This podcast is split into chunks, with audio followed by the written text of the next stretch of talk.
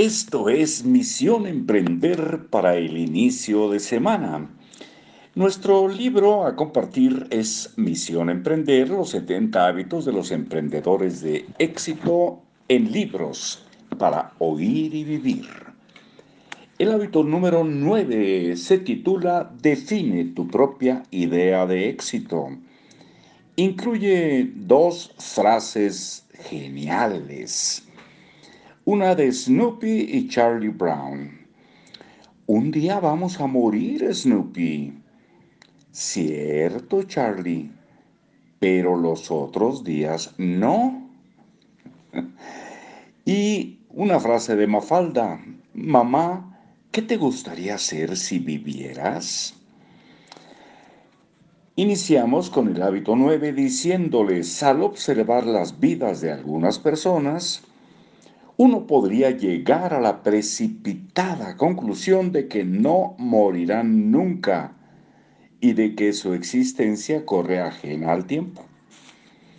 Recientemente una persona nos confesaba que se sentía infeliz y estaba infrautilizando su talento en la empresa en la que trabajaba, pero que... Y entonces se le iluminaron los ojos consideraba probable que en los próximos 10 o 15 años la prejubilarían y así podría cobrar su indemnización.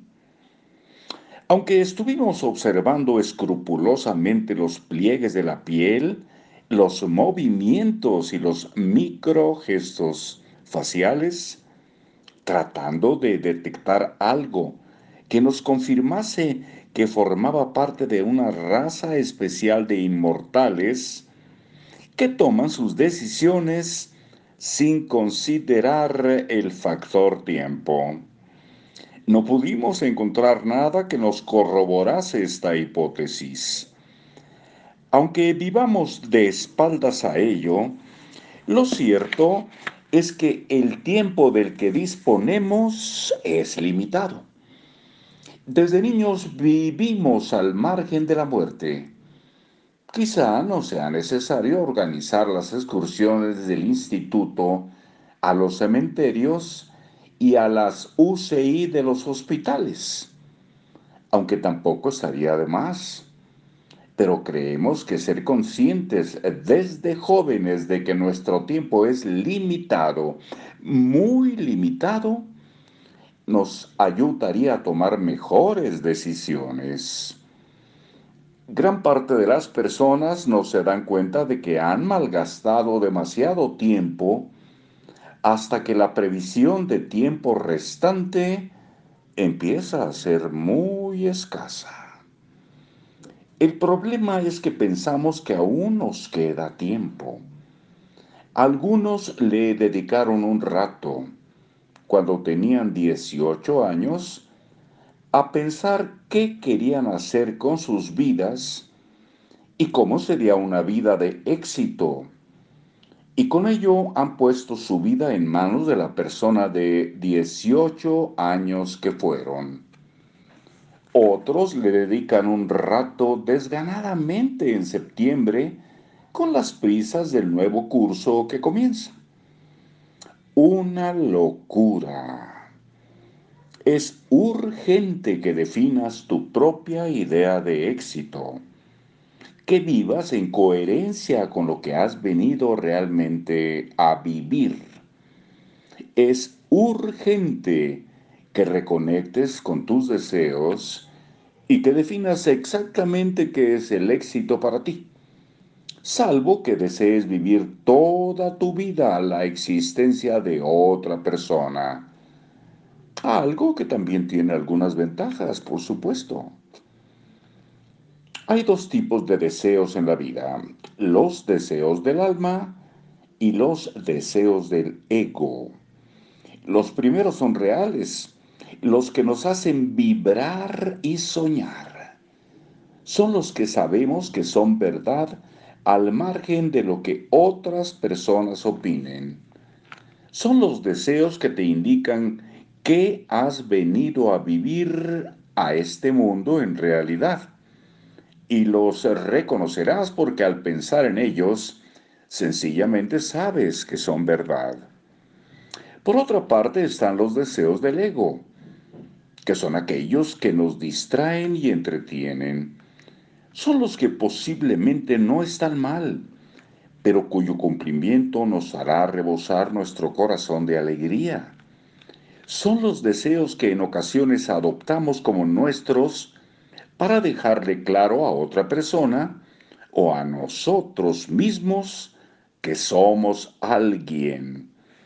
Son los deseos del ego los que por desgracia nos mantienen distraídos de los verdaderos deseos que harían que nuestra vida fuera un festival de paz interior, alegría y conciencia.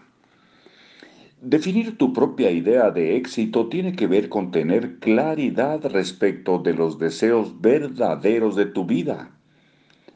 Lector, en este, en este caso oidor o escucha, no te conocemos ni sabemos cuál es tu situación concreta. Pero si de algo estamos seguros, es de que si se trata de tus deseos del alma, las palabras difícil, caro, imposible o tarde no aplican. Y eso es algo que cualquier persona que esté caminando la senda hacia su propio éxito podrá confirmarte experiencialmente. Ya lo dijimos bien, experiencialmente. Algunas personas conectan con sus deseos del alma después de haber experimentado alguna vivencia más o menos traumática.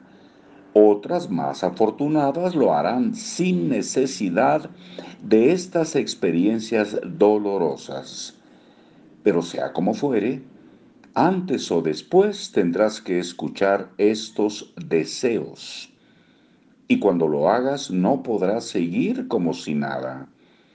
Si ese momento no ha llegado para ti, ojalá llegue cuanto antes para que puedas ponerte con el ímpetu y la importancia que merece este asunto a definir qué es el éxito para ti.